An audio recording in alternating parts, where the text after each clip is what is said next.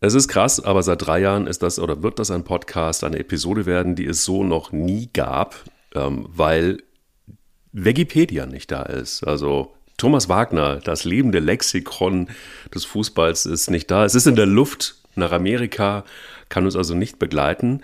Aber ähm, wir haben jemanden, der ihn sehr, sehr würdig vertreten wird. Da bin ich mir sehr sicher.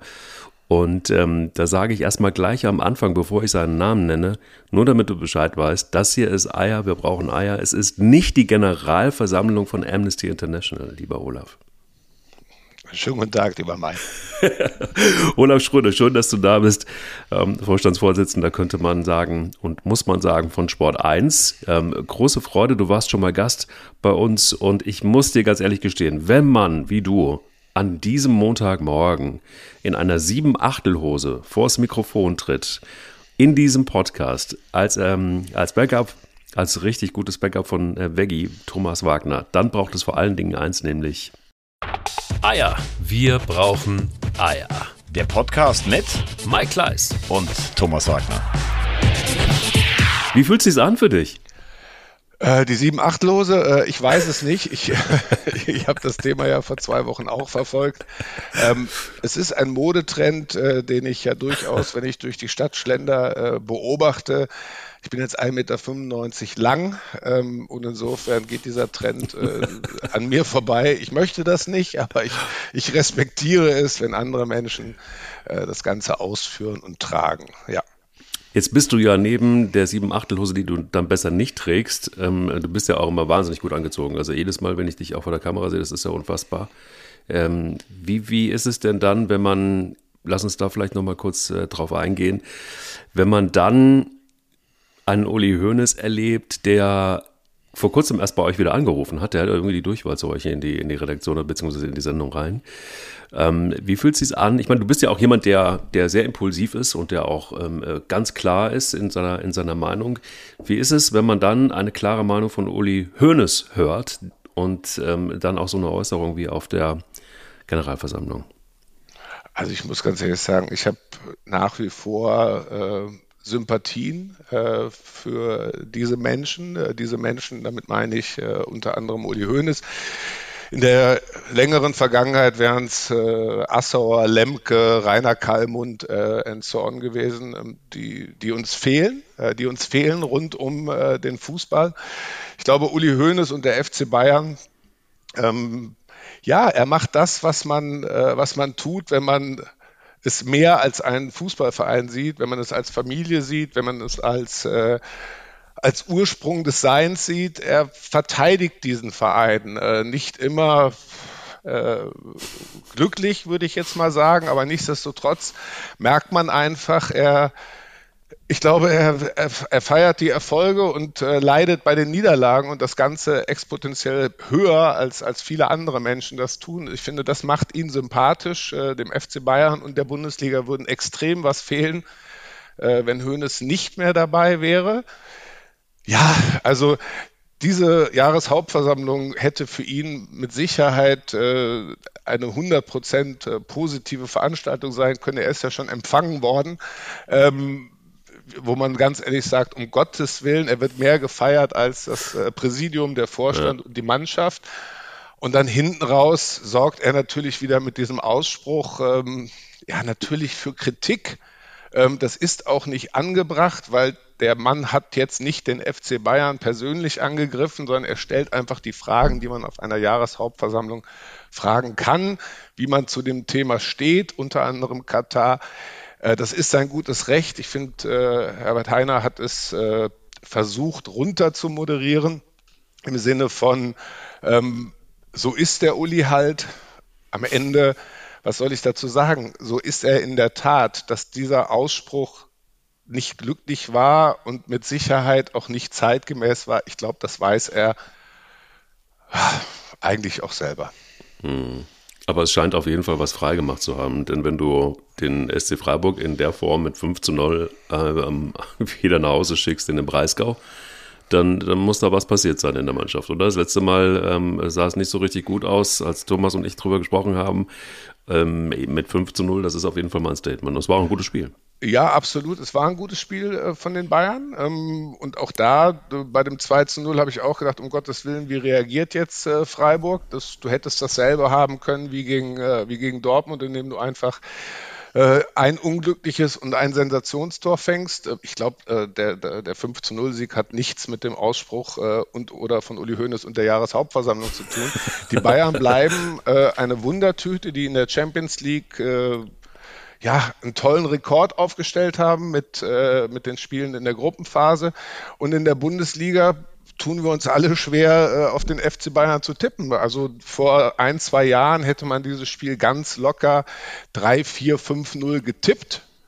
Ähm, in der heutigen Zeit tippt man in der Hoffnung, dass sie, wenn man jetzt mit den Bayern sympathisiert, eher auf ein 2-1 oder ein 3-1. Die Bayern bleiben in diesem Jahr eine schöne Wundertüte. Und ich fand halt äh, die Lösung mit Schuppomoting, äh, die fand ich großartig. Ja. Äh, natürlich auch der Situation geschuldet, dass Müller nicht dabei ist, äh, muss man auch fairerweise sagen. Aber aus der Not vielleicht eine Tugend gemacht und äh, er ist belohnt worden. Also Nagelsmann äh, für die Aufstellung. Der Junge hat ein super Spiel gemacht. Daran sieht man auch, wie wichtig es ist, wenn du vorne einen drin hast, der ein, zwei Verteidiger bindet, der anspielbar ist, der den Ball im Prinzip wieder zurückgeben kann und oder auch selber direkt schießt. Ob das jetzt mittel- oder langfristig die richtige Lösung ist. Auf der anderen Seite, Choupo-Moting ist ja jetzt nicht aus der A-Jugend äh, zu den Bayern gekommen sondern er hat ja unter anderem äh, auch auf Schalke schon gespielt, dann in Stoke äh, und auch in Paris. Also das ist auch ein Spieler, der immer seine Einsätze hatte und auch seine Tore geschossen hat. Also das könnte theoretisch, perspektivisch auch äh, eine Lösung sein, um mittelfristig dieses Problem auf der neuen zu lösen, ja. Aber auch krass, ne, wenn man sich überlegt, dass man da irgendwie wahrscheinlich als Brazzo auf der ganzen Welt schon äh, gescoutet hat und geguckt hat, wen könnte man denn? Vielleicht hat man auch den einen oder anderen nicht bekommen. Und dann hast du so einen Chubomoteng, der, der, der oft auf der Bank sitzt, der immer im Grunde genommen verlässlich war. Also immer dann, wenn er auftauchen musste, hat er meistens auch geliefert. Und plötzlich reden wir darüber, dass das vielleicht am Ende die Problemlösung auf der Neuen sein könnte. Das ist ein bisschen krass. Ja, ist aber das Problem eines großen und eines guten Kaders. Äh, du musst ja jemand, äh, es können ja nur elf spielen. Ist jetzt keine stimmt, Phrase, ja. sondern ist, äh, ist ein Fakt. Und äh, vielleicht war es jetzt äh, Glück im Unglück äh, mit, äh, mit den Verletzungen, weil zum äh, Müller, zum Manet, zum Sané hinzugehen und zu sagen, du pass mal auf, ähm, heute ist zwar ein wichtiges Spiel, Spitzenspiel gegen SC Freiburg, aber du sitzt auf der Bank. Das ist auch intern, äh, gerade in der ganzen Diskussion, die die Bayern ja über sich ergehen lassen müssen. Hat er die Kabine verloren? Muss er die Kabine zurückgewinnen? Äh, wie gehst du mit äh, Leistungsträgern? Wie gehst du mit Führungsspielern um? Da ist der FC Bayern natürlich in der Flut der Namen ähm, natürlich ein sehr, sehr schwierig zu spielendes äh, ja, Spielfeld oder Schachfeld in, in dem Fall, weil wen nimmst du raus, ohne danach wieder die nächsten Probleme zu, äh, zu haben? Und Choupo-Moting mhm. hat seine Rolle und ich finde, das ist das Schöne an dem. Ähm, der, der gibt sich ja seiner Rolle dahin als Joker und oder ich spiele gar nicht und oder manchmal komme ich von Anfang an, je nachdem, was für ein Gegner da ist. Aber grundsätzlich zu sagen, ähm, weil das wäre auch eine Diskussion und die willst du dir aufmachen. Du, du, du setzt den von Anfang an rein und dann hättest du theoretisch die anderen Topstars, äh, hast du dann auf der Bank, dann läuft das Spiel nicht so, wie du willst, äh, dann musst du ihn vielleicht rausnehmen, jemand anders reinmachen. Ich glaube, diesmal war es, nennen wir es mal Glück im Unglück, ähm, was vielleicht, ja, jetzt sogar gezeigt hat, es ist mehr als eine Alternative während des Spiels, sondern vielleicht kann das auch eine Lösung sein, ihn spielen zu lassen. In der Champions League bist du durch. Das heißt, du kannst es auch international äh, ausprobieren. Ähm, ja, das, äh, ich, ich, glaube, er ist der Gewinner des Spieltags, aber er hat äh, mit Sicherheit nichts mit der Jahreshauptversammlung äh, zu tun. Fußball kann ja so einfach sein und ich, ich, ich zücke jetzt auch gleich mein Portemonnaie und schmeiße es ins, ins Phrasenschwein rein, aber es ist ja entscheidend wirklich auf dem Platz und äh, du hast die 5-0 da stehen und ähm, das ist ein Ergebnis und Punkt. So, dann hast du auch als Trainer erstmal alles richtig gemacht und dann hast du auch die ganzen Kritiker erstmal wieder befriedigt, äh, im Sinne von erstmal auch mal wieder den Mund zumachen, hast Ruhe reingebracht, ähm, hast dir ein bisschen Abstand äh, verschafft. Und ähm, so einfach kann es ja sein. Also wenn wir dann einfach mal rüber gucken auf Platz 1 der Liga, nämlich zu Union Berlin. Da sieht es nämlich ganz genauso aus. Und lustig ist, dass immer dann, wenn Verantwortliche gefragt worden sind, in der, gerade in der kurzen Vergangenheit jetzt, wie sieht es denn aus? Ähm, ähm, fühlt ihr euch da oben wohl? Und also immer so perspektivisch auf, könnte es denn wirklich zu einer Meisterschaft reichen? Und spekuliert er da so ein bisschen drauf? Na, natürlich sagt dann niemand was dazu, sondern sie sagen natürlich alle die Phrasen, die wir alle kennen, nämlich, dass man von Spiel zu Spiel denkt und ähm, dass man dann einfach auch erstmal ähm, zufrieden ist mit dem, wie es so läuft. Aber wenn du den größten Bayern-Verfolger in der Liga, BVB, ähm, auch 2-0 nach Hause schickst. Und jetzt können wir natürlich auch wieder sagen, ja, die haben natürlich auch Verletzungsprobleme, ja, der Kader ist äh, nicht so breit und, und, und. Aber trotzdem musst du den BVB erstmal auch 2 zu 0 schlagen. Wenn es auch hinten raus ein bisschen eng geworden ist, ne, dann hast du, hast du gemerkt, da fehlt ja irgendwie auch schon die Kraft ein wenig. Aber ähm, sie haben das gefestigt und wieder geliefert. Und jetzt muss man sie doch wirklich tatsächlich wirklich ernst nehmen, oder nicht? Also zwei Sachen. Ist der BVB, das ist mal ein Fragezeichen, wirklich der größte Verfolger? Ähm, rein vom Etat her ist die Antwort ja. Sportliche auf dem Platz, äh, fairerweise, nein, sind sie nicht. Ähm, und äh, äh nur mal jetzt die letzten, äh, die, die, letzten sieben, acht Tage mal Revue passieren lassen. Ja, du hast das 2-2, äh, hast du geschafft äh, gegen die Bayern. Ähm, am Ende ähm, hast du das geschafft, was der VfB Stuttgart, Borussia Mönchengladbach und andere kleinere äh, geschafft haben. Augsburg hat sogar die Bayern äh, geschlagen. Also insofern hast du eigentlich nichts Besonderes geschafft. Es war ein besonderer Moment, äh, gepaart mit der Geschichte äh, rund um Modest. Ein toller Moment. Der äh, Borussia Dortmund hätte äh, bei der Champions League den Sack zumachen können. Äh, das muss man auch fairerweise sagen, haben es auch da nicht geschafft. Ähm, jetzt, du wirst jetzt nicht nervös, weil dadurch ist die Tabellenkonstellation der Champions League noch immer noch größer 50 Prozent machbar. Und dann bekommst du äh, bei Union Berlin eine Klatsche. Ich habe das Spiel äh, mir angeguckt, auch in Vorbereitung natürlich auf diesen, auf diesen Podcast und war dann in der Halbzeitpause auch kurz überrascht, Oh, da sind ja noch. Der Julian Brandt ist noch da, der wird eingewechselt. Mhm. Der Marco Reus wird eingewechselt. Und dann gibt es einen Stürmer mit Malen, den du auch noch einwechselst. Modest war an dem Tag, glaube ich, Magen-Darm, äh, gesundheitlich bedingt äh, nicht dabei. Aber also du musst dich als Borussia Dortmund schon fragen, du spielst da mit einer Viererkette gegen die Bayern, du weißt, äh, Union Berlin ist auch schnell, äh, in Anführungsstrichen lebt äh, von den Kontern, dann trittst du da mit einer Dreierkette an, modelst das Ganze um. Den Julian Brandt lässt du erstmal auf der Bank, dem Marco Reus sagst du, komm, du kommst in der zweiten Halbzeit. Ich bin kein Trainer, ich bin kein Bundesligaspieler, ich bin trotzdem der Meinung, äh, wenn du jemand dann reinbringen willst wie den Marco Reus, was machst du denn, wenn der in der zweiten Halbzeit nach 20, 25, 30 Minuten sagt, du Trainer, es geht doch nicht. Also ich würde theoretisch praktisch beim Tabellenführer mit der bestmöglichen Mannschaft antreten. Ja. Insofern, ich glaube, man ist in Dortmund äh, und rund um Dortmund natürlich nicht zufrieden mit dem, was da gerade passiert. Das ist das ist eine schöne Geschichte. Ähm, ich glaube, dass äh, man auch grundsätzlich mit dem Trainer den Weg gehen kann. Trotzdem bleibt es ein, ein Minenfeld. Äh, auch wenn Mats Hummels Kapitän ist dieser Mannschaft, sich dann im Prinzip äh, turnusmäßig alle zwei, drei Wochen zu melden, den, den, den Charakter und die Spielweise seiner Mitspieler immer wieder äh, auch öffentlich zu kritisieren. Ja, kann man machen, grundsätzlich und gerade auch als Kapitän vielleicht äh, nach dem Spiel den Dampf in der Kabine ablassen und nicht am Mikrofon von, von Sky und oder The Zone. Das ist aber alles. bei Insta, bei Insta halt auch wieder. Ne? Da, da also. kann er es auch gerne machen, aber erstmal hole ich mir die Kollegen, äh, wo ich einfach sage, pass mal auf, euch meine ich damit. Das muss man auch als Kapitän dann bilateral machen. Also Süle ähm, bestärkt jetzt äh, Mats Hummels damit ja, es gibt auch genug Gegentore, die der BVB gefangen hat, weil Mats Hummels in Anführungsstrichen bei einer Standardsituation vorne war und es nicht rechtzeitig geschafft hat, zurückzukommen. Schön ähm, formuliert. Ja, und, und ich, ich, ich habe jetzt niemanden gehört, der gesagt hat, der Mats müsste mal an seinem Sprinttraining arbeiten und oder er darf nicht nach vorne. Also ich finde solche Schelten ähm, Trainern, Sportvorständen äh, sage ich das zu, dass sie, dass sie einfach sagen können, jetzt haben die mir wochenlang nicht zugehört in der Kabine, jetzt mache ich es halt öffentlich und dann müssen sie sich damit auseinandersetzen.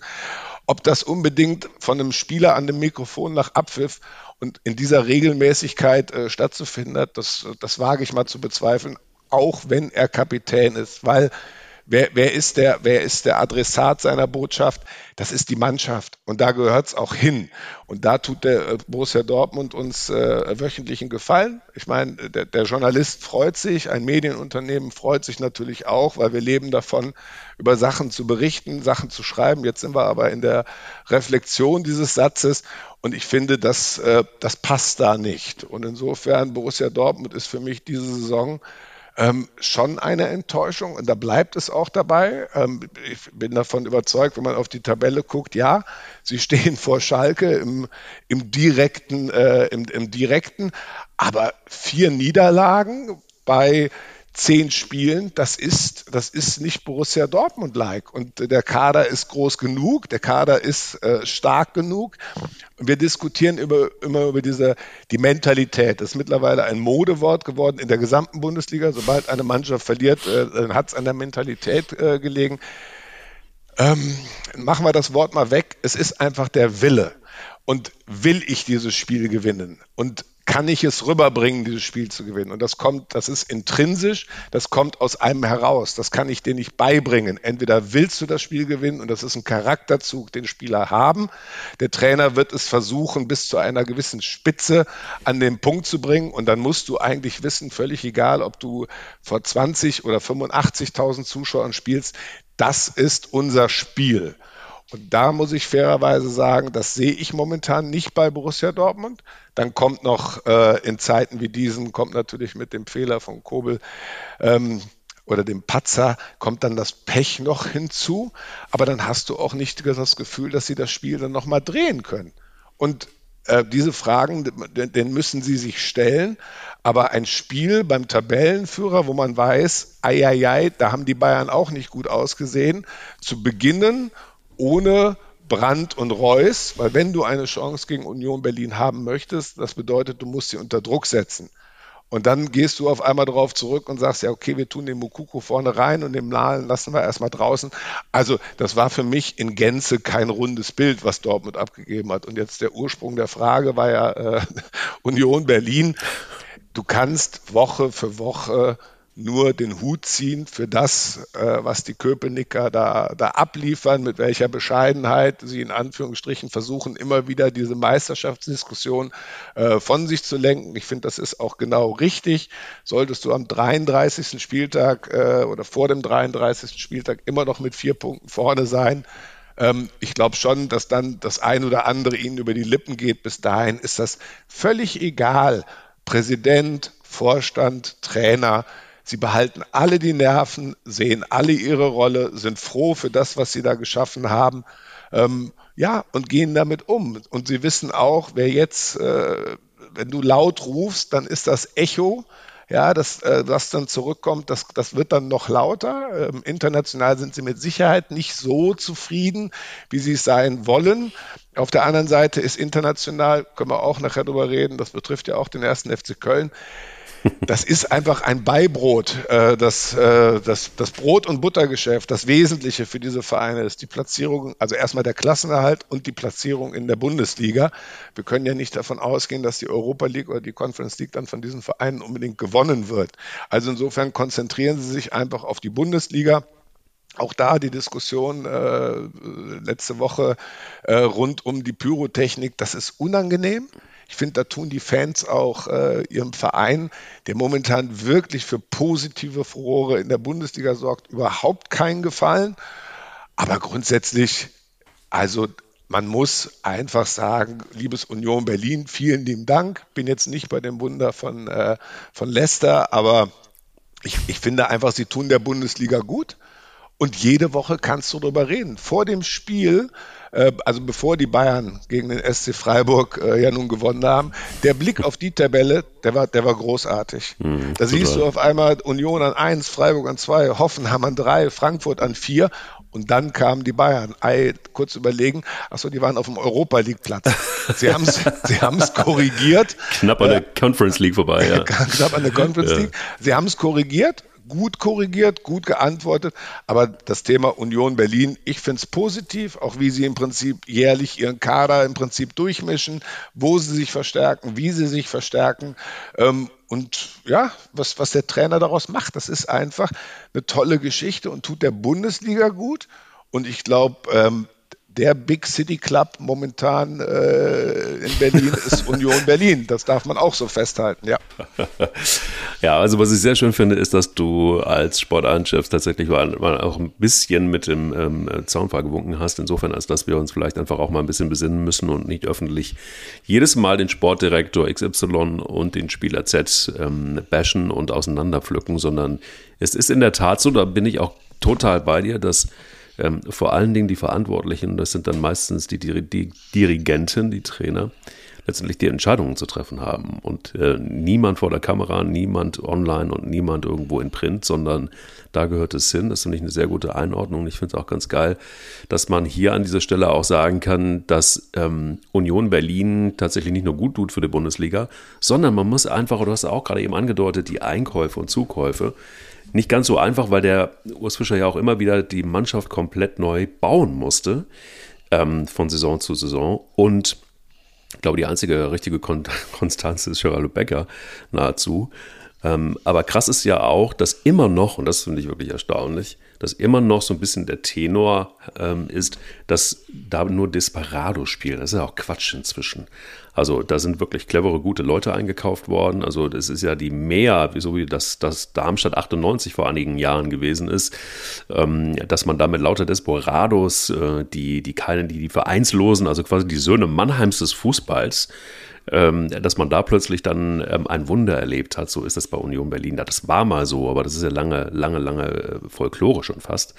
Also wir haben es ja jetzt plötzlich mit einem Verein zu tun, der Freiburg-resk fast ähm, daherkommt und ähm, das, was Freiburg vor einigen Jahren war, nämlich, dass sie mit Christian Streich jemanden gefunden haben, der immer wieder aufgebaut hat, der die Mannschaft immer wieder umbauen musste und neu bauen musste und sehr viel mit Understatement gearbeitet hat und gesagt hat, naja, wir gucken einfach mal, wo es hinführt und wir sind froh, äh, wo wir da gerade sind. Das ist quasi so Copy-Paste, eine Blaupause für, äh, für Union Berlin.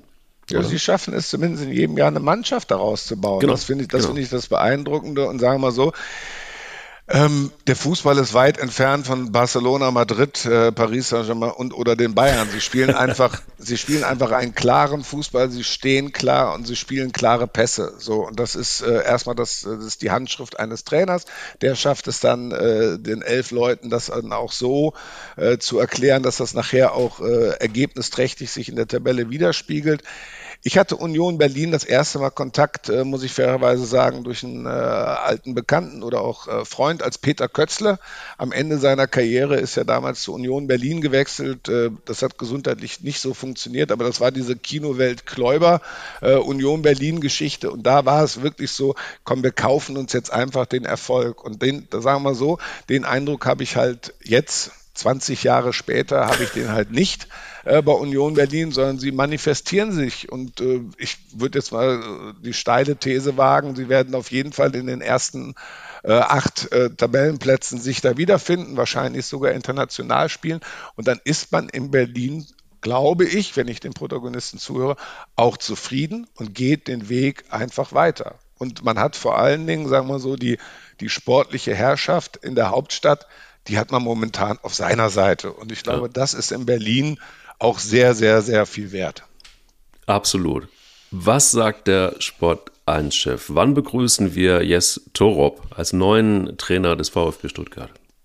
Na, angeblich, wenn ich äh, dem Doppelpass gestern und äh, unserem Außenstudio-Kollegen äh, glauben darf, äh, heute. Ähm, Stuttgart also ich, ich fand es gestern angemessen, dass man äh, fast äh, 45, 50 Minuten über, über Stuttgart geredet hat, weil die Situation ist auch nicht ganz so einfach. Also da kommen mehrere Aspekte hinzu. Ich muss fairerweise sagen, jetzt bin ich ja selber äh, auch Vorstand. Ähm, ich finde, man kann immer mal wieder ähm, Berater äh, zu Rate ziehen, um äh, vielleicht Klar. mal äh, einen gewissen Blick äh, von außen drauf zu bekommen. Aber das, was Herr Werle da jetzt gemacht hat mit Lahm und Kedira, ähm, vor allen Dingen in Bezug auf äh, Mistitat. Äh, und äh, ja, wer wird jetzt der neue Trainer? Ist eine wirklich, wirklich schwierige Situation in, äh, in Stuttgart. Weil was, was bedeutet diese Diskussion? Das heißt, ähm, ich finde, der Vorstandsvorsitzende sollte immer ähm, schon noch äh, entscheidend mitreden. Ähm, in dem Fall holt er sich zwei Schwergewichte aus, äh, also eigentlich Legenden vom VfB Stuttgart zur Seite mit Kedira und äh, Philipp Lahm, die dann ihre großen Erfolge bei anderen Vereinen noch gefeiert haben. Aber nichtsdestotrotz, das ist natürlich im Schwabenländle sind das zwei Schwergewichte. Und was machst du dann mit dem, der das sportlich entscheiden soll? Was heißt das denn für Mislitat? Das heißt, äh, ich muss mir das ja nur jetzt, ich bin ja nicht dabei, aber in der Theorie heißt das, er muss montags dann zum Rapport und dann sitzen sie da zu viert. Und wie willst du da eine Meinung haben? Also entweder habe ich jemand, äh, der verantwortlich ist, dann muss ich ihn bestärken. Das wäre was anderes gewesen, als wenn Mislitat sich die Berater auf seine Seite gezogen hat. So sind die Berater in Anführungsstrichen qua Beauftragung eigentlich über ihm. So, und Jetzt, jetzt, sind da, jetzt sind da mindestens drei von vieren, die sportlich auch Ahnung haben. Jetzt sollst du diese drei Menschen zusammenbringen und eine kurzfristige Entscheidung äh, herbeirufen. Auch, auch die Entscheidung, wir trennen uns jetzt vom Trainer ohne wirklich äh, eine Alternative zu haben. Ähm, aber wir suchen dann und wir müssen uns noch abstimmen, war mehr als unglücklich. Ich glaube, da ist die Parallele zu Leverkusen, die ist, glaube ich, in einem Fall gegeben. Beide hatten einen Aufbaugegner. Stuttgart mhm. jetzt mit dem VfL Bochum, äh, Leverkusen äh, letzte Woche okay, zumindest Schalke, noch mit, ja. mit, mit Schalke 04 das hätten auch die alten Trainer gewonnen, wenn ich das mal so sagen darf. Ähm, jetzt bringst du dich aber selber ähm, jetzt wieder zurück zum VfB Stuttgart. Jetzt bringst du dich in die missliche Situation. Du hast einen Co-Trainer, der auf der Pressekonferenz auch gesagt hat, nee, nee, nee, ist alles mit mir abgesprochen. Ich gehe dann ins zweite Glied. Jetzt kommt jemand, der, glaube ich, im September in Kopenhagen in Anführungsstrichen äh, ja. entlassen worden ist oder beurlaubt worden ist. Der kommt jetzt darunter wie gut Deutsch spricht er, ich weiß es nicht. Ich kenne ihn nicht, äh, muss ich auch fairerweise sagen. Ich war positiv überrascht, dass es wieder einen Namen gibt, der die Bundesliga bereichert, äh, der jetzt nicht aus der, bitte nicht falsch verstehen, Kohlfeld, Weinziel, Tedesco-Geschichte äh, kommt, sondern wir, wir sind einfach ein bisschen breiter aufgestellt. Ich finde, das gibt die Bundesliga auch her. Aber das ist natürlich, ähm, sie brauchen jetzt einen Trainer.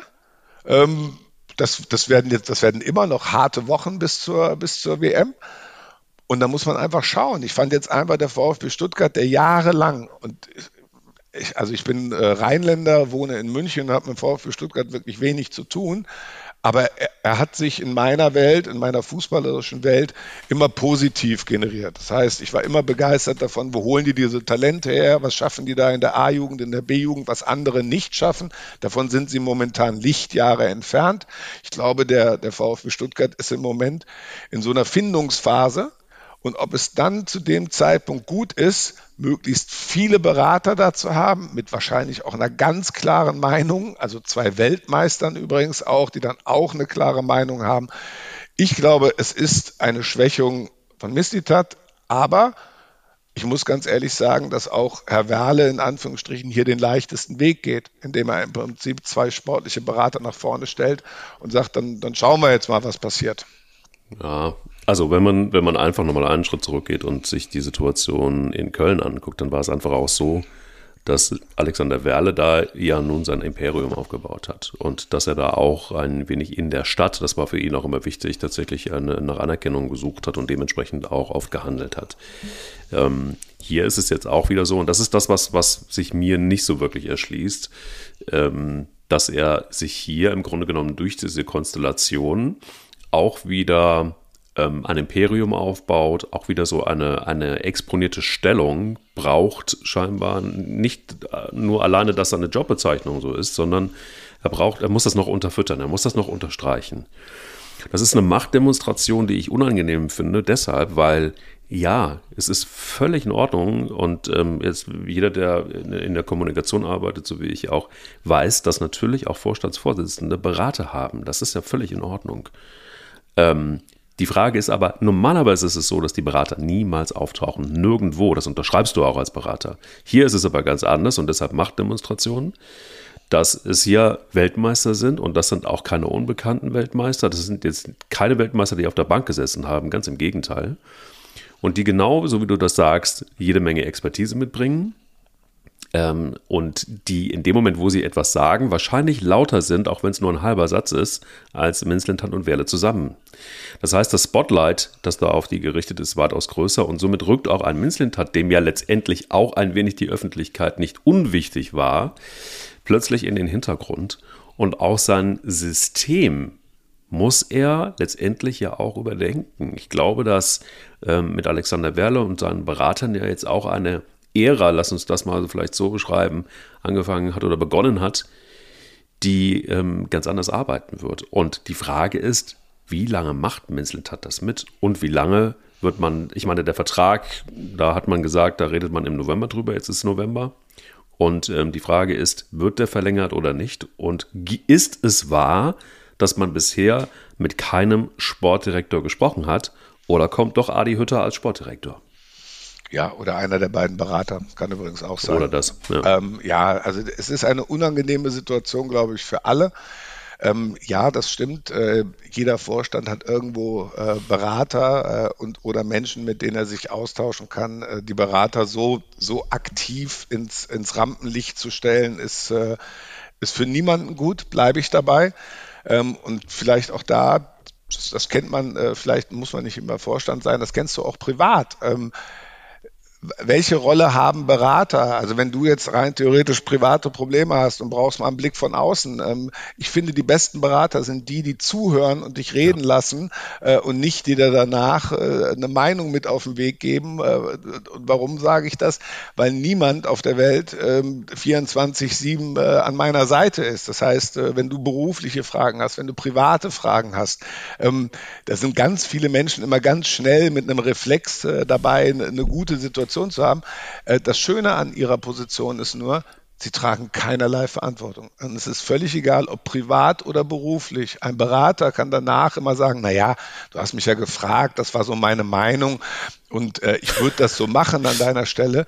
Ähm, ich glaube, man ist gut beraten, ähm, wenn man zuhört, äh, wenn man äh, ähm, das Ganze auf sich wirken lässt und dann immer noch seine eigene Entscheidung fällt. Das find, also deswegen, ich bin ein bisschen, äh, was Berater angeht, ich finde das, ich finde es ein spannendes Thema. Es gibt auch gute Berater, es gibt auch gute Coaches, äh, alles richtig. Äh, am Ende entscheidet der Mensch, ja, und zwar nur der, der eine Mensch entscheidet das. Er muss sich sein Bild machen.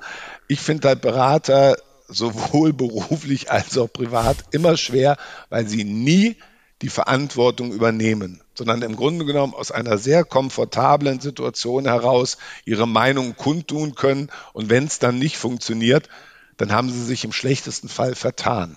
Und das ist schon eine schwierige Situation. Insofern sollte man dieses Thema behutsam, in welcher Art und Weise des Lebens auch immer, sollte man da äh, drauf achten und damit umgehen. Ja. Hm. Wenn wir über eine ungeklärte Trainerposition beim VfB Stuttgart sprechen, ähm, vielleicht haben wir da heute etwas mehr Klarheit, dann lass uns doch mal zu unserem Lieblingsverein Schalke 04 gucken, in Sachen Trainer, in Sachen äh, Leistung, in Sachen Tabelle, in Sachen alles eigentlich, was aus diesem Verein so geworden ist. Ähm, jetzt hat man sich, glaube ich, bekannt und hat gesagt, nee, Kramer bleibt auf jeden Fall nochmal. Und ähm, die Frage ist, wie lange bleibt er denn noch? Und gibt es dann da Ersatz? Und was ist eigentlich mit Schalke 04 wirklich passiert in den letzten Jahren? Und was ist äh, passiert, dass wir jetzt plötzlich eine Situation haben, die sehr, sehr düster ist mit sechs Punkten auf Platz 17, ähm, die sehr, sehr düster ist, dass man dann auch in Hoffenheim auch noch Pech mit dazu hat. Ähm, und was ist passiert, dass man sich überhaupt für Kramer entschieden hat? Also ich glaube, darüber können wir beide wahrscheinlich jetzt insofern sprechen, als dass man naja, von außen einen Blick hat, da können wir jetzt die Rolle des Beraters vielleicht einnehmen und können sagen, naja, wir haben es gesagt, aber am Ende waren es doch die anderen. Nein, was ist da deine Haltung zu? Ähm, ich glaube, das Problem von Schalke 04 ist wesentlich größer als nur der Trainer. Ähm, ja. Ich glaube, Schalke 04 hat in den letzten Jahren äh, mehr Geld für Abfindungen äh, bezahlt, gerade auf der Trainerposition, ja. als sie äh, in Spieler investiert haben. Das ist schon mal ein Problem. Und ich glaube, ähm, bin jetzt nicht ganz sicher, aber ich glaube, äh, Herr Gramotzes äh, ist immer noch auf der Payroll von, ja. äh, von Schalke 04. Und wenn du jetzt wieder einen mit dazu tust, mit Kramer, ähm, das musst du finanziell auch verdauen. Also ich glaube, Schalke 04 ist ein großer Verein, ist einer der drei größten in, in, in Deutschland, äh, bewegt auch in der Region und über die Region hinaus unfassbar viel. Aber das finanzielle Erbe, was die aktuellen, in Anführungsstrichen, Manager äh, da verwalten und bearbeiten müssen, also ohne, also mit Respekt und ohne despektierlich zu sein, glaube ich, ist eine mittelschwere Katastrophe. Ich glaube auch, dass man im Sommer einen Trainer gesucht hat, der nicht wieder mit einer Entourage von fünf, sechs Co-Trainern, äh, die übrigens immer gerne vergessen werden, sowohl in der Bezahlung als auch nachher in der Abfindung. Äh, ja, hat man jemand gesucht, der in Anführungsstrichen alleine kommt? Ist das jetzt gut? Ist das schlecht? Ähm, ich glaube, man kann den Weg gehen, wenn du eine eine bestehende Organisation dort hast. Ähm, Mike Büskens wollte es nicht machen. Das ist auch eine schwierige Entscheidung, weil du hast den Aufstiegshelden äh, im Prinzip immer noch auf der Bank mit dir da sitzen. Alle sagen, Mensch, ich verstehe es gar nicht. Wieso macht der Mike es denn nicht? Und der Mike sagt, ja, aber ich will ja gar nicht. Und der Kramer sagt, na ja, ähm, er möchte ja nicht und ich möchte ja. Das ist einfach schwierig. Und ich glaube, ähm, man würde dort äh, vor drei, vier, fünf Jahren, also äh, vor Corona und vor den wirtschaftlichen Schwierigkeiten, hätte man auf Schalke ganz anders reagiert, als äh, jetzt zu sagen, komm, wir halten da fest. Vielleicht hat man auch auf Schalke ähm, schon einen Plan B in der Tasche, möchte aber vielleicht ähm, ja auch da die Fußball-WM nutzen oder die Pause nutzen von fast drei Monaten, um dann auch dem Trainer wirklich, wirklich eine Chance zu geben. Mhm. Ähm, aber auf der anderen Seite, auch Kramer wird ja nicht sagen, ist kein Problem, dann gehe ich. Er hat einen Vertrag, er ist diesen Sommer gekommen und im Zweifel musst du dann die, äh, die Restlaufzeit dieses Vertrages musst du dann auch wieder bezahlen. So, und das ist einfach, deswegen, das ist zu kurz gesprungen. Jetzt zu sagen, ach, es ist der Trainer, irgendjemand hat den Kader zusammengestellt, irgendjemand hat geschaut, äh, wie wollen wir uns positionieren, dann mussten sich Spieler auch verkaufen aus finanziellen äh, Gesichtspunkten, genauso wie der erste FC Köln Modeste auch verkauft hat, nicht weil er vorne den Erfolg nicht gebracht hat, sondern weil sie das Geld brauchten. Ja. Und das ist die Parallele zu Schalke 04. Ich glaube, das Geld ist momentan nicht da. Dann hatten sie das Hickhack äh, mit ihrem Trikotsponsor, wo sie jetzt mit meinauto.de jemand gefunden haben, der die, der die Lücke zum Teil dort schließt. Also ich möchte zurzeit mit meinem Namenskollegen nicht tauschen, äh, weil ich glaube einfach, das ist jeden Tag, äh, musst du schauen, wie du im Prinzip diese Bürgschaft in Anführungsstrichen auch bewerkstelligst. Und auf der anderen Seite, so wie Bundesligisten sind, willst du natürlich sportlich nach vorne kommen. Du kannst theoretisch praktisch dich in der Winterpause nochmal verstärken. Wir wissen alle, äh, die Transfers in der Winterpause sind keine äh, Lösungen mittel- bis langfristig nach vorne, sondern sie, sie, sie lösen im Prinzip kurzfristig Probleme. Und insofern wird man sich auch auf Schalke wirklich Gedanken drüber gemacht haben, was, was machen wir denn jetzt, wenn der Kramer geht? Nehmen wir den Reis? Ich weiß gar nicht, ja, er hat mit ihnen verhandelt, das ist mittlerweile ähm, bekannt. Aber will der Reis überhaupt noch? Also das habe ich bis heute noch nicht gehört. Ist der Reis der richtige? War der Umgang von Reis mit dem VfL Bochum so, wie man sich das auf Schalke wünscht oder vorstellt?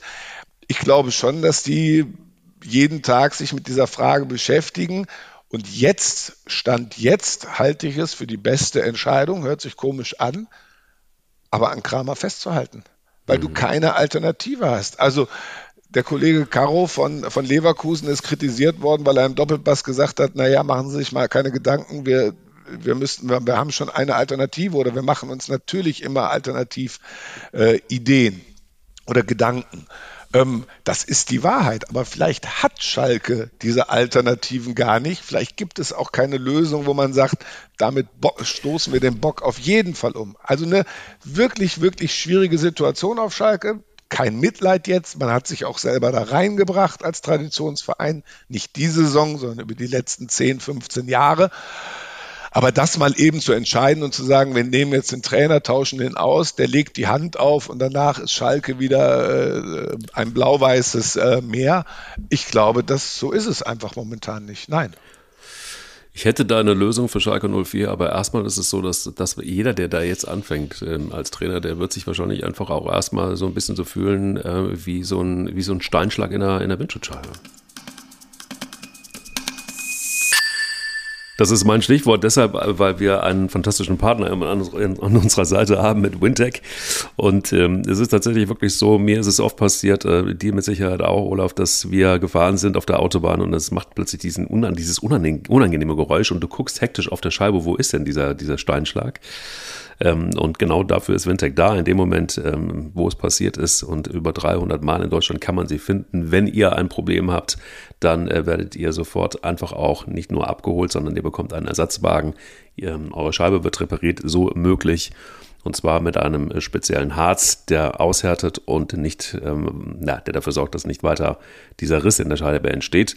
Fantastisch, einfach mal gucken unter www wintech.de und äh, sollte es irgendwo gerade, während ihr diesen Podcast hört und während ihr das, was wir hier miteinander austauschen, äh, wirklich äh, so wie einen Steinschlag empfindet, äh, ähnlich wie bei Schalke 04, dann ruft er an. Und wenn es dann knallt, äh, sowieso einfach mal auf die Website gehen und euch wird definitiv geholfen. Geholfen könnte auch Schalke 04 werden. Ich habe vor ein paar Jahren mal mit Norbert Elgert gesprochen. Der Name wird dir was sagen. Das ist so die Koryphäe eigentlich auf Schalke. Trainer der U19 schon ewig lange. Und ähm, er ist immer wieder gefragt worden, auch zu Tönnies Zeiten. Ähm, Tönnies hat ihn das ein oder andere Mal eingeladen und sie sind zusammen um, um den See gelaufen, ähm, gegangen vielmehr. Und äh, Tönnies soll ihn mehrfach gefragt haben, aber willst du es nicht machen? Einfach willst du uns nicht helfen als, als Trainer. Und jetzt muss man zum Hintergrund auch wissen, dass Norbert Elgert ja, er hatte sie alle neuer groß gemacht. Sané, Özil, also you name it. Der kennt sich ganz gut aus, um das mal vorsichtig zu sagen. Er hat aber äh, damals zu mir gesagt, ich habe auch gefragt, ja, warum hast du es denn nicht gemacht? Und dann sagte er, naja, weil damit hätte ich mich dann tatsächlich einfach auch in eine Form von Öffentlichkeit begeben, die ich vielleicht gar nicht will. Ähm, und ich fühle mich wohl als U19-Trainer. Ich fühle mich wohl als, in Anführungsstrichen, Koryphäe. Warum soll ich mich daraus wagen in, und, und den, den Wölfen irgendwann zum Fraß vorwerfen, wie das immer so passiert? Da fühle ich mich doch so viel komfortabler. Clever eigentlich, aber es wäre jemand, der Schalke 04 durchaus helfen könnte. Du kennst ihn bestimmt auch. Ich kenne ihn auch, aber das weiß ich nicht. Ob, also erstmal großen Respekt vor der Aussage. Ähm, ich weiß gar nicht, ob ich das will. Ja. Also es gibt ja danach auch nur schwerlich einen Weg wieder zurück, darf man auch nicht vergessen. Wenn du dann ja. äh, in der Bundesliga in Anführungsstrichen gescheitert bist äh, und oder wieder in die U19 zurückgebracht wirst, was erzählst du denn dann den Jungs? Ähm, so bleibt er, äh, muss man auch fairerweise sagen, auf einer auf einem guten Heldenmythos der Knappenschmiede. Äh, und auf der anderen Seite ist ja der Fußball sind ja nicht nur die 90 Minuten am Samstag und oder am Sonntag, sondern der Fußball hat ja noch sechs weitere Tage, wo über dich diskutiert wird, mit dir diskutiert wird, ähm, wir waren am Anfang des Podcasts bei der Sieben-Achtel-Hose, dann wird auf einmal über deine Frisur diskutiert. Und wenn du das alles nicht möchtest und einfach sagst, pass auf, äh, für mich ich, ich, komme gut klar mit meinem Einkommen und offensichtlich funktioniert das alles. Ich stehe nicht so im Rampenlicht. Ich bringe im Prinzip die Stars äh, von morgen, bringe ich quasi in die erste Mannschaft rein. Dann habe ich erstmal Respekt davor. Und man muss auch sagen, ähm, ein Trainer ähm, das ist das, macht ja nicht nur eine Kabinenansprache und danach geht's los, sondern es sind die Pressekonferenzen vor dem Spieltag, es sind die Pressekonferenzen nach dem Spiel. Es ist im Prinzip eine permanente Berichterstattung in der heutigen Zeit äh, über digitale Medien. Und wenn du das nicht willst, ähm, dann dann ist das auch gut so. Äh, viele vertragen das auch nicht, viele verkraften das auch nicht. Du siehst auch, ähm, wie, wie heutzutage die jüngere Generation in Anführungsstrichen immer eher bockig und schlecht gelaunt dann auf diese Berichterstattung reagiert. Die Älteren, ähm, die, die, die, absorbieren das so ein bisschen und äh, lassen das an sich äh, abperlen und wissen einfach, das gehört zum, zum Geschäft mit dazu. Und deswegen meine ich, also erstmal großen Respekt. Ich finde erstmal toll, äh, das war ja vorhin auch die Geschichte mit Stuttgart, was, äh, was Schalke 04 ja. geschafft hat, wen die alles äh, dorthin gebracht haben. Das ist toll und ehrlich gesagt ist Schalke 04 gut daran äh, beraten, diese Position auch so besetzt zu lassen und ihn nicht in Anführungsstrichen auf die Bundesliga äh, zu setzen. Es sei denn, man geht den Weg, äh, den Freiburg gegangen ist mit Streich oder jetzt Union Berlin. Das kannst du machen, aber dann musst du es auch im Kreuz haben und dann musst du dich zu dem System stellen, dann musst du dich zu dem Spieler, äh, zu dem Trainer stellen und, und, und, und, und. Dann wirst du, zumindest anhand dieser beiden Beispiele, langfristig belohnt. Aber seine Einstellung, muss ich ganz ehrlich sagen, kann ich total nachvollziehen. Doch, ja. Sehr gut, dann lass uns doch einfach mal dahin gehen, wo Schalke 04 herkommt, nämlich in die zweite Liga. Und ähm, da wird, da wird äh, Thomas Wagner. Veggie, wenn du das jetzt hörst, dann wirst du wahrscheinlich schon wieder Boden unter den Füßen haben in den USA. Aber du wirst wahrscheinlich immer noch ziemlich abgehoben sein vor Ärger, wenn man sich den HSV anguckt. Was ist denn da passiert? Naja, gegen das, St. Pauli. Nichts ist da passiert. Du hast einfach ein, äh, ein umkämpftes Spiel, einfach, äh, ja, das hast du einfach mal 3-0 um die Ohren bekommen. Und äh, das, das ist ja das Schöne am, äh, am Journalismus, wenn du so möchtest, oder an der Berichterstattung.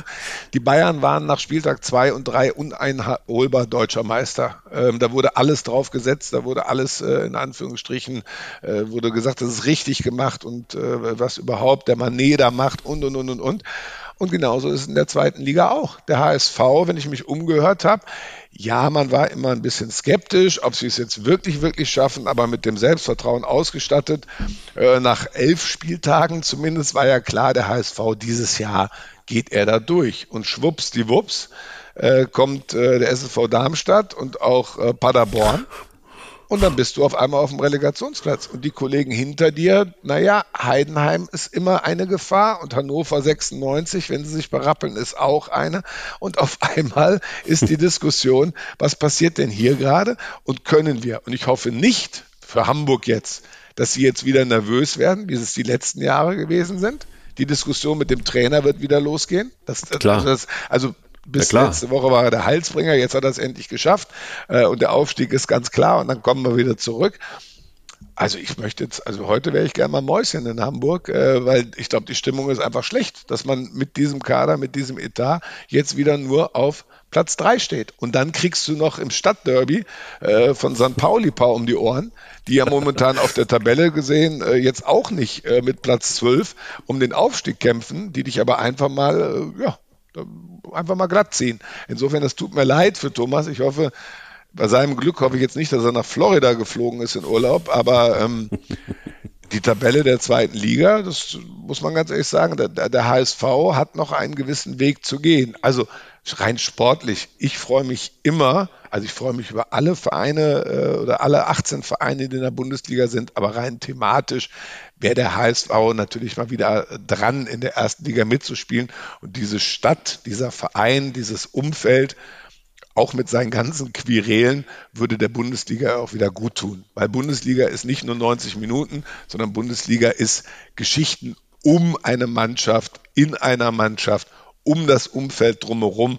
Und da wird der HSV natürlich hervorragend reinpassen. Ja, aber momentan sieht es nicht so aus. Er wird bitter vermisst, das sehe ich auch so. Und ähm, ich, ich, ich würde es hart feiern, wenn der HSV in die Relegation gegen Leverkusen muss und Leverkusen dann in die zweite runter muss und wir den HSV wieder begrüßen dürfen. Also das, bisher war es ja so, dass ich äh, fest davon überzeugt war, dass das Duell äh, in der Relegation Kaiserslautern gegen Bochum lauten würde dem sieht es nicht ganz so nach aus, weil ähm, mal fernab davon, dass wahrscheinlich Herr Kühne wieder mal, und da bin ich komplett bei dir, das ist ja auch so ein bisschen, es ist ja Unterhaltung pur, was da, was da, was da in Hamburg stattfindet, ähnlich wie beim äh, ersten FC Köln, wenn man dann plötzlich einen ausrastenden Steffen Baumgart hat, der Enrico Maaßen wild beschimpft. Und äh, da kann man sich natürlich auch fragen, ist das eigentlich noch wirklich Fußball, was da in Augsburg oder mit Augsburg passiert auf dem Platz? Aber das ist nochmal ein anderes Thema.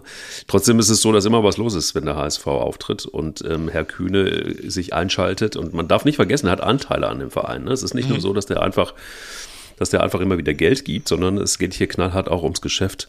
Und ähm, spätestens dann, wenn der sich wieder äh, im Swimmingpool mit dem Cocktailglas zu Wort meldet, dann äh, wird es richtig vogelwild.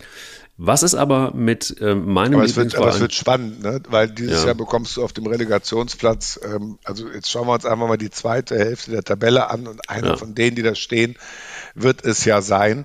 Ja. Das ist kein, äh, das ist kein Walkthrough, äh, den der, den der Relegationsplatz äh, äh, der zweiten Liga jetzt die Hamburger haben schon das Potenzial, noch auf Platz 1 und 2 zu gehen. Aber der Relegationsplatz ist hart umkämpft und ich glaube, ja. dass die erste Liga da nach wie vor in der Relegation immer erfolgreicher war als die, die zweite, also im, im Long Run gab immer mal wieder eine Überraschung. Aber natürlich, also wenn du aktuell würdest du dann spielen gegen Bayer Leverkusen. Ja, ja schön. Mensch, äh, herzlichen Glückwunsch. Äh, das äh, ja, in der ersten Liga offensichtlich eine machbare Aufgabe, in der zweiten Liga, in der Relegation wird es dann schon ein bisschen schwieriger. Also insofern, du solltest versuchen, unter die ersten zwei zu kommen. Ähm, ja, und dass, dass in Hamburg äh, Menschen, die viel Geld investiert haben, ich finde es immer okay, wenn Leute viel Geld irgendwo rein investieren. Ich finde es äh, auch legitim, dass das mal gesagt ist, dass sie das nicht einfach machen, weil sie was zu verschenken haben, sondern weil sie in Anführungsstrichen ja. im äh, mittelfristig bis langfristig daran auch partizipieren wollen. Da müssen wir ein bisschen die Fußballromantik rauslassen. Also wenn du Investoren reinlässt, ähm, dann musst du damit rechnen, dass ein Investor, wenn es dann nicht so läuft und vielleicht auch lange nicht so läuft, auch mal äh, eine kritische Meinung hat, weil er hat dort rein investiert, um irgendwann mehr Geld rauszubekommen. Das ist dann die Parallele wie in Berlin. Das wird spannend, äh, wie sich die Anteile von Windhorst, äh, wie das äh, wieder funktionieren soll und was man da machen möchte. Aber es scheint einfach, ein schwieriges Feld zu sein. Und wenn du dann wieder über die 50 plus 1 diskutieren willst, ich muss fairerweise sagen, ich habe dieselbe Meinung wie Herbert Heiner, das sollte jeder Verein für sich selber entscheiden. Ja. Ähm, will ja jetzt nicht der DFL da vorgreifen, aber es ist einfach so, wir sind das einzige Land, in Anführungsstrichen, in äh, Europa, die, äh, die, die hart an dieser Regel äh, festhält. Wir uns immer wieder beklär, äh, beklagen über Financial Fair Play und was machen die eigentlich da in, gerade in Barcelona gerne genannt ja, dann machen wir es halt anders und jeder Verein entscheidet das für sich selber. Er hat eine Satzung, er hat Mitglieder, er kann auf äh, Veranstaltungen, Jahreshauptversammlungen darüber abstimmen lassen, wollen wir diesen Weg gehen, wollen wir ihn nicht gehen, wollen wir die, äh, die Fußballabteilung in Anführungsstrichen outsourcen, wie wollen wir es machen, aber dann überlasst das doch bitte den Fußballverein, ist meine persönliche Meinung. Dass man da drauf guckt und dass es sehr, sehr viele Negativbeispiele gibt, ähm, ist, glaube ich, unbestritten. 1860 München äh, ist, ist ein Verein, der zwar auch wieder um den Aufstieg spielt, aber von der dritten in die zweite Liga. Und insofern, es ist nicht nur positiv, wenn man Investoren hat, sondern man muss dann auch liefern. Und gerade äh, in Berlin hat, hat viel Geld hilft nicht immer, muss man auch sagen, weil man kauft im Zweifel wahllos ein. Äh, auch was die Spielergehälter angeht, geht man vielleicht, weil viel Geld da ist, ein bisschen wahlloser damit um ohne den Kollegen in Berlin jetzt zu nahe treten zu wollen. Aber es birgt seine Gefahren, aber das liegt dann in dem jeweiligen Verein. So. Aber es kann ja auch, also ich meine, es gibt ja auch wirklich Beispiele, selbst auch in den Regionalligen. Da gibt es ja auch wirklich, wirklich positive Beispiele von Geldgebern, die vernünftig wirtschaften, die vernünftig mit ihren Vereinen umgehen, wo man, wo man hervorragende Arbeit leistet. Gerade jetzt irgendwie vor ein paar Tagen auch mit, mit, mit Alex Müller, dem Geschäftsführer von, äh, von Rödinghausen, telefoniert. Die haben einfach auch sich ein Polster verschafft. So, ne? Und sie werden sich mit Sicherheit jetzt auch mal überlegen, ob sie nicht dann doch mal einen Lizenzantrag stellen mhm. ähm, für die dritte Liga. Und ähm, was da passiert ist, natürlich haben die auch Geldgeber im Hintergrund, aber das passiert alles sehr, sehr, deshalb haben sie diesen Lizenzantrag oftmals nicht gestellt, weil sie einfach gesagt haben, wir können uns das nicht leisten oder das Risiko ist zu hoch und wir wollen da einfach nochmal ein bisschen Geld auf die Seite packen, bis wir es dann tun. Also es ist nicht immer so und das, da bin ich komplett auch bei dir oder letztendlich muss man es auch überdenken, dass das auch immer Teufelswerk ist, was da passiert, wenn da Menschen im Hintergrund sind, die einfach Geld investieren. So ist es ja nun nicht. Ja, du brauchst ja auch Geld, sagen wir so, es fängt schon alleine an bei der Infrastruktur und bei dem Stadion. Also wenn du erste, zweite Liga spielen möchtest, musst du übrigens dafür sorgen, genau. äh, dass du auch den Standards der DFL in Anführungsstrichen äh, genügst. Und ja. äh, Alemannia Aachen ist damals auch äh, von dem altehrwürdigen äh, Tivoli in Anführungsstrichen runtergegangen, hat im Prinzip äh, fußläufig ein neues Stadion hingesetzt ja, puh, Alter, da bist du jetzt, äh, das, das, das ist leer. So, und wo ist Alemannia Aachen und kommt Alemannia Aachen überhaupt nochmal hoch? Ähm, die, die haben eine, eine ähnlich, eine ähnliche Region in Anführungsstrichen, so wie Kaiserslautern und haben dann einen schönen Tempel für ihre Größe stehen. Und das ist natürlich alles mit Geldern. Das Geld muss irgendwo herkommen. Das heißt, ja. du musst, irgendeiner muss es dir vorinvestieren. Ähm, du kannst natürlich, 1860 München hat ja hier in Anführungsstrichen dasselbe Thema. Schön, wir spielen äh, in, in Giesing wird gespielt. Das ist, äh, muss man ganz ehrlich sagen, ist äh, Fußballromantik pur. Ich bin letztes Mal äh, oder beim, ich war da gegen den VfB Oldenburg, äh, erster Spieltag, äh, großartig. Ich bin mit dem Fahrrad von zu Hause losgefahren, war in neun Minuten und jetzt kommt's. Äh, auf meinem Sitzplatz. Dann habe ich mir noch eine schöne Wurst und ein Bier geholt. Äh, so eine, was für eine VIP-Atmosphäre gab es gar nicht. Ähm, das hat was. Aber die werden, wenn sie aufsteigen, werden sie wahrscheinlich die Genehmigung bekommen, dort zu spielen. Und trotzdem brauchen sie auch eine Lösung, du, wenn das weitergeht oder langfristig ist, ähm, dann können wir leider nicht in Giesing spielen, weil du legst übrigens auch einen ganzen Stadtteil lahm da oben. Ja? Also es ist jetzt nicht nur so, dass da Fußballfans hinwollen, das ist ein Knotenpunkt, wo du auf die Autobahn kommst. Mhm. Äh, da kann es dir halt passieren, dass 10.000 Löwenfans in Anführungsstrichen da am Stüberl stehen und ja. oder auch draußen. Also diese, dieser ganze, diese ganze Aufstiegsdiskussion und was musst du machen, es muss bezahlt werden. Insofern ist es legitim, dass man sich in Anführungsstrichen Sponsoren und oder Menschen reinholt, die sagen, hm, ich brauche aber eine gewisse Sicherheit. Und dieses Geld muss dann sauber verarbeitet werden. Ja, und das ist, finde ich, legitim, dieser Gedanke.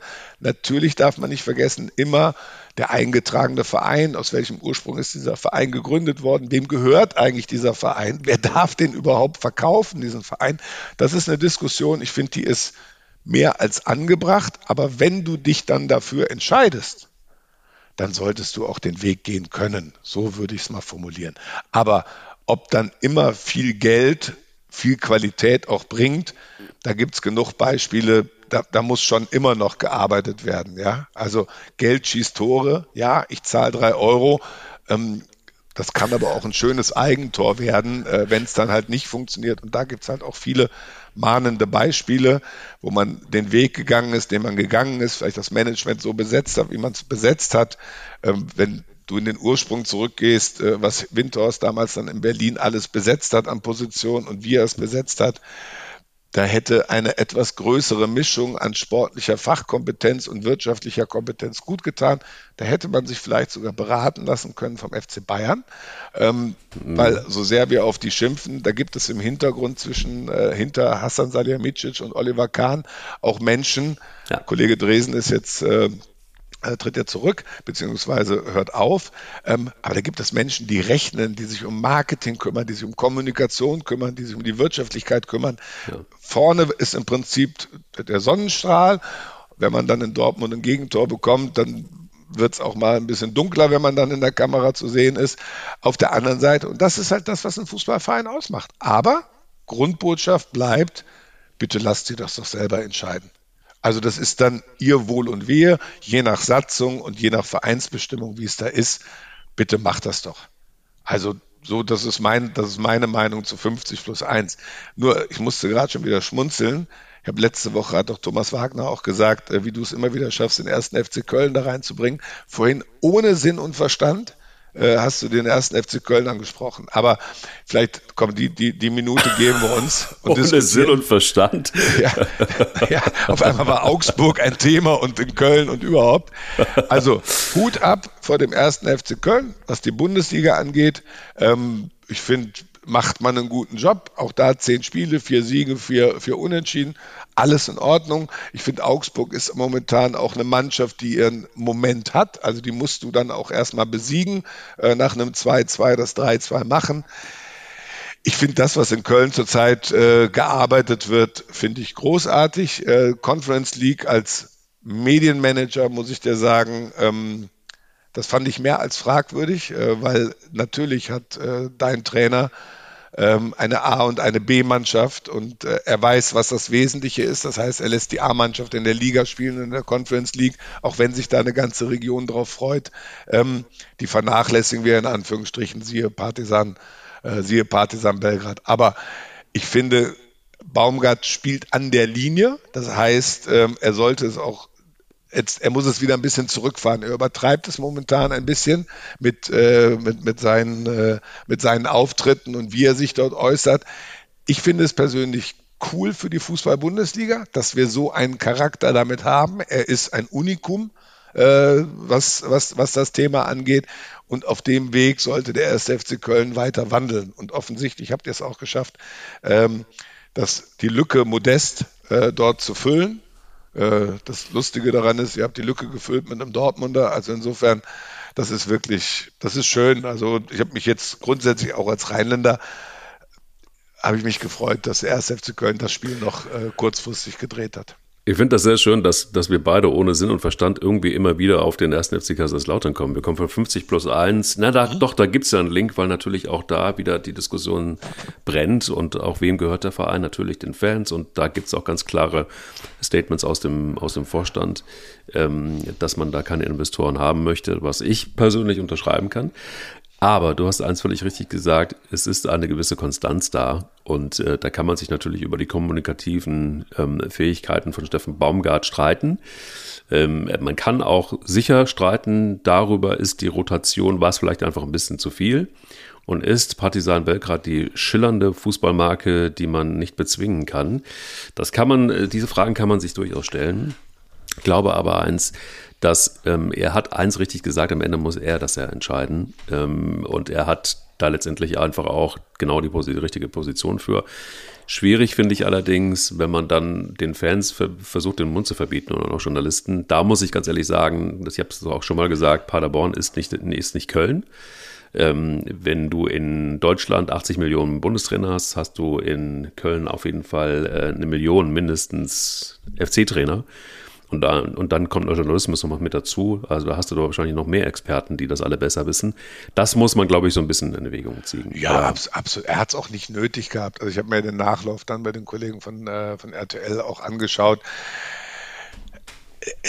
also jetzt sind wir doch mal ehrlich, in Köln musst du dich hinstellen und sagen, der Verbleib in der Bundesliga mit einer positiven Platzierung, äh, am besten einstellig, das ist das Ziel, was wir haben und dann feiern wir hier äh, auch am 34. Spieltag nochmal den Karneval nach. Das ist einfach so. Die Conference ja. League, das ist, das, das ist okay, das ist ein Wettbewerb.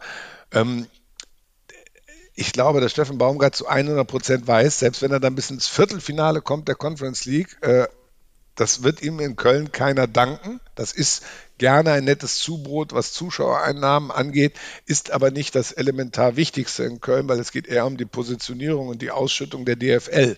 So, und insofern legt er da seine Schwerpunkte drauf. Und ich glaube, nach dem Spiel bei Partisan, ohne da ja, nee, wir reden nicht von einer A- und einer B-Mannschaft. Okay, wer spielt jetzt am Samstag? Eine andere, ja, also auch mit A. Ähm, das, da tut er sich keinen Gefallen mit, wenn ich das so sagen darf, weil sich dann natürlich jeder verkackeiert fühlt. Das ist die Wahrheit, also Entschuldigung für den Begriff, aber so ist es ja. Dann sag doch einfach, du, wir müssen in der Bundesliga in Anführungsstrichen unsere Ziele erreichen und alles, was additiv im DFB-Pokal und in der Conference League dazukommt, das nehmen wir gerne mit, aber der Hauptfokus liegt in der Bundesliga. Und dann bist du die ganzen Kritiker in Anführungsstrichen bist du los.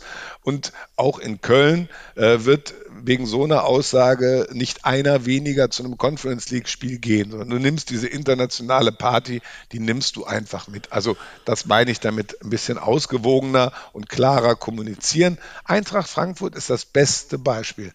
Wenn die letztes Jahr das Finale nicht gewonnen hätten, dann hätte jeder das Finale schnell vergessen, aber Platz 11 der Bundesliga, das wäre ihr Makel gewesen.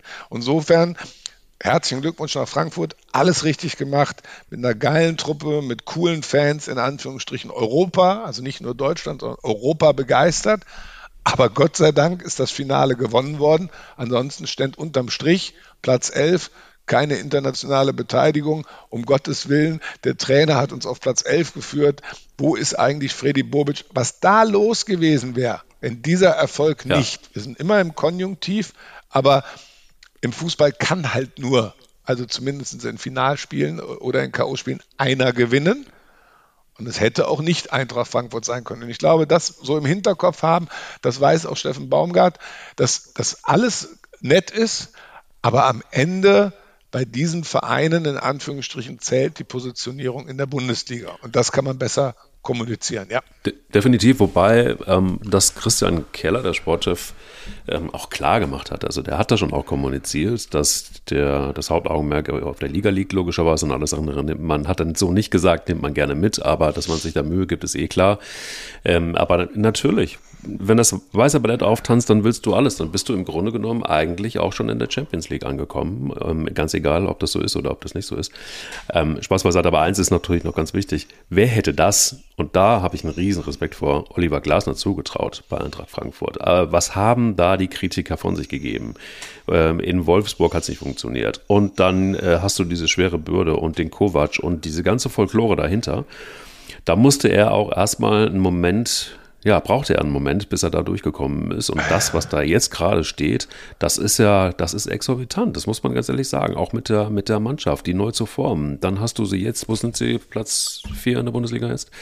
Ähm, also, ich glaube, ja. da ist schon einiges richtig, richtig, richtig gut gelaufen in der ganzen Trainerrotation, wir vergessen ja immer alle schnell, der, äh, also gerade in dem Fußball-Bundesliga-Geschäft wird ja schnell vergessen. Du darfst nicht vergessen, Rose damals von Gladbach nach Dortmund, Hütter damals von Frankfurt äh, nach Gladbach und Glasner Richtig. quasi nach, nach Frankfurt. Und ganz ehrlich, er war eigentlich in der öffentlichen Wahrnehmung der schlechteste Transfer von den ganzen Trainertransfers. 100%, also Rose ja. eine Rakete, das ist der nächste Weg, das ist der nächste Schritt würde sagen, spontan gescheitert. Hütter damals in Gladbach würde sagen, mh, hm, auch als Max Eberl dann weg war, in Anführungsstrichen, nennen wir es mal, gescheitert. Mhm. So, der Einzige, der da immer noch steht, ist der Kollege Glasner in, äh, in Frankfurt. Insofern, so, so schnelllebig ist die Fußball-Bundesliga, so gerecht und auch ungerecht in der Verurteilung und in der Vorverurteilung. Aber da erinnere ich mich natürlich schon dran. Ich war damals als Journalist in Anführungsstrichen oder Medienhaus ein bisschen genervt, dass diesen ganzen Vereinen nichts Neues einfällt, sondern dass wir jetzt anfangen, in der Bundesliga äh, Job Rotation zu, äh, zu betreiben. Aber ähm, total richtig. Und man wusste ja auch nicht, wie geht die Geschichte in Frankfurt weiter. Freddy Bobic war auch ein Macher, da war schon um Gottes Willen, der führt jetzt die Hertha äh, in die Champions League und die arme Eintracht, was passiert da jetzt? Also die Geschichte ist ganz anders ausgegangen als würde ich mal sagen, 98 Prozent der Journalisten damals äh, und auch der Fußballfans behauptet haben. Insofern äh, Chapeau nach Frankfurt, äh, da auch festgehalten zu haben, weil die Zeit in Frankfurt war auch nicht leicht. Und da hat man sich hingestellt und weil die, die Rückrunde lief jetzt nicht so, wie Eintracht das wollte. Sie wurden halt immer wieder, in Anführungsstrichen, durch die internationalen Erfolge, konnten wir auch nicht handeln. Und Gott sei Dank haben sie es auch nicht getan und wurden dafür belohnt. Und jetzt stehen sie absolut korrekt äh, auf Platz 4. Ja. Guck mal. Und da könnte man fast sagen, Erstmal äh, zwei Sachen. Erstmal ähm, ganz, ganz herzlichen Dank, dass du dir die Zeit genommen hast und ähm, Wikipedia quasi komplett ad absurdum geführt hast für diese Folge. Und er jetzt aushalten musste, dass wir den HSV ein wenig zerlegt haben und auch sehr klare Worte verloren haben, vor allen Dingen du. Ähm, danke dafür. Und ähm, das war eine sehr, Markus Lanz würde sagen, es war eine sehr, sehr launige Runde. Nee, Markus, Markus Lanz würde immer sagen, das ist, das ist sehr interessant. Ja, das ist ja. der, das ist das Wahnsinn, würde er sagen. Wahnsinn. Wahnsinn. Das, das ist wirklich, das, was Sie jetzt sagen, ist wirklich interessant, Herr Kleis. Ja. Ich möchte da jetzt eigentlich nicht drauf eingehen, sondern ich will was anderes sagen. Das, das wäre Markus Lanz, ähm, also, den, den, ich gerne, Wahnsinn. Den ich, den ich auch gerne gucke. Aber nein, erstmal, ich wünsche Thomas äh, natürlich jetzt, ich glaube, mit seiner Tochter ist er in Amerika. Ähm, richtig, zum Abi, glaube ich, geschenkt. Richtig, richtig. Ich wünsche ihm äh, gutes Wetter und äh, eine, eine tolle Vater, Vater-Tochter äh, ja, einen schönen Trip, ehrlich gesagt. Insofern, also ich habe mich gefreut, dass ich heute hierbei sein durfte. Ähm, natürlich komme ich sportlich äh, nicht an Thomas Wagner dran. Ich kann das Boah. Ganze aus einer etwas anderen Perspektive schildern. Aber Mike, vielen lieben Dank. Ähm, Lückenbüßer wäre jetzt zu hart, aber an, an, Thomas komme ich trotzdem nicht ran. Insofern ähm, gerne, gerne wieder. Sehr, sehr gerne. Die Einladung steht. Ich äh, werde mir jetzt meine sieben Achtelhose aus der Maschine holen, sie etwas glatt bügeln. Ähm, ich bin tatsächlich nur 1,81 im Gegensatz zu dir. Dementsprechend kann ich sie tragen. Danke dir nochmal und äh, wünsche dir ganz, ganz viel Erfolg weiter mit Sport 1 äh, und ich gucke nächste Woche wieder den Doppelpass, lerne da wahrscheinlich auch wieder viel. Auch von Steffen Effenberg. Jetzt wird er wahrscheinlich mittlerweile wissen, was eine 7-Achtel-Hose ist. Spätestens. Aber ähm, ja, einen ganz, ganz schönen Tag, schöne Woche und äh, bis bald. Gleichfalls. Ciao.